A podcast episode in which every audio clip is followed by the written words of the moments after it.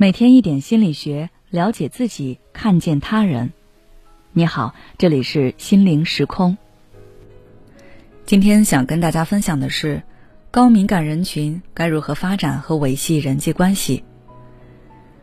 生活中有这样一个群体，他们比别人更加细腻、敏感和脆弱，这就是高度敏感者。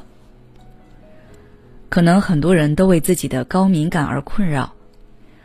高度敏感研究领域的先驱伊莱恩·阿伦博士发现，世界上约有百分之十五到二十的人天生就属于高敏感人群，他们一出生就拥有一种特殊的神经系统，这种特殊的神经系统使他们拥有比其他人更深入的感知，并且处理内外部刺激的能力。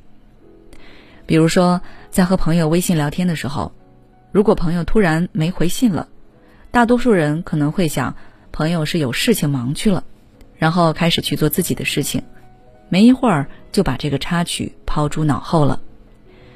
而对于高度敏感者来说，他们内心可能会出现强烈的情绪波动，因为对方没有按照预期回复消息，他们会不受控制的想很多东西，例如，是不是我说错什么话了？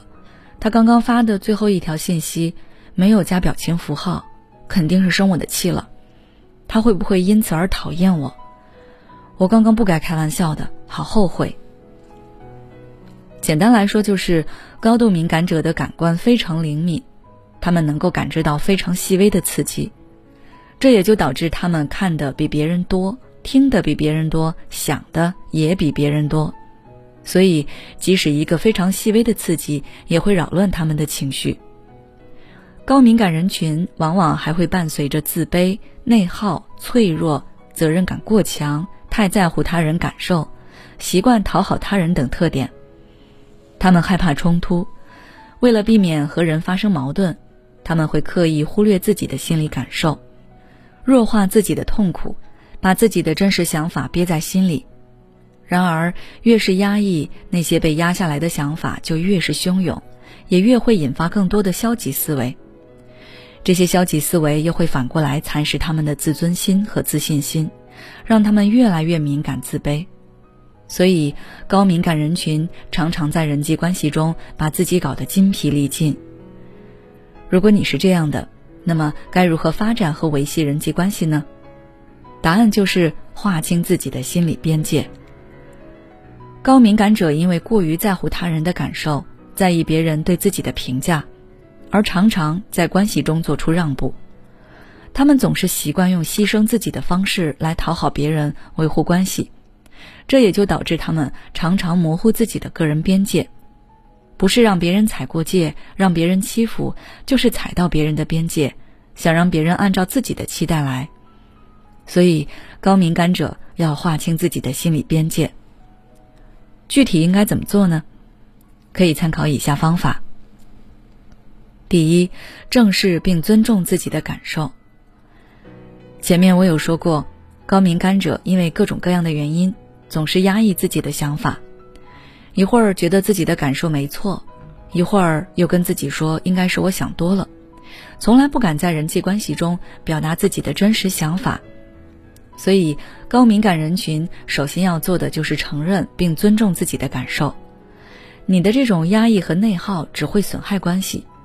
所以，下次再遇到让你感觉不舒服的事情时，可以去思考这些问题：我产生了哪些感受？这些感受因何而引发？对方的行为是否真的是因为我做的不好？我有没有过度解读？光思考是不够的，因为有很多都是你的猜疑。所以，下面我要做的就是跟对方表达你的想法和感受。第二，明确清楚你们各自所属的责任。你可能经常会觉得自己有责任、有义务让别人开心，而如果你产生了难过的情绪，对方也有责任、有义务来给你答案、安抚你。但这都是错误的想法。别人的情绪如何，那是他自己的事情，你不用为了让对方高兴而委屈自己。同样的道理，如果对方的行为让你难过、受伤了，你可以选择表达，也可以选择跟对方保持距离。但是，对方会怎么做是他的自由。你的情绪之所以产生，是由于你的认知，而不是外部的刺激。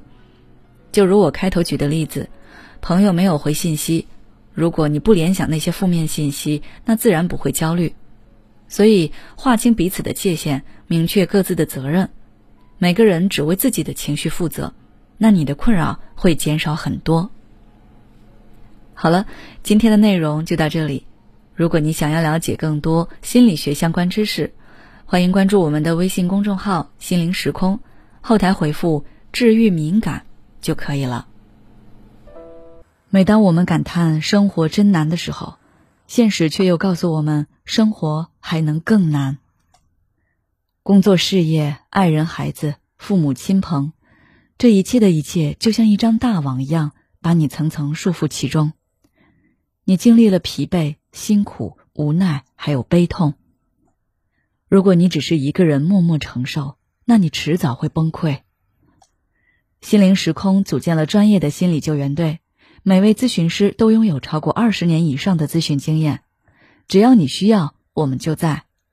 微信关注“心灵时空”，后台回复“咨询”，就可以体验十五分钟心理清诊了。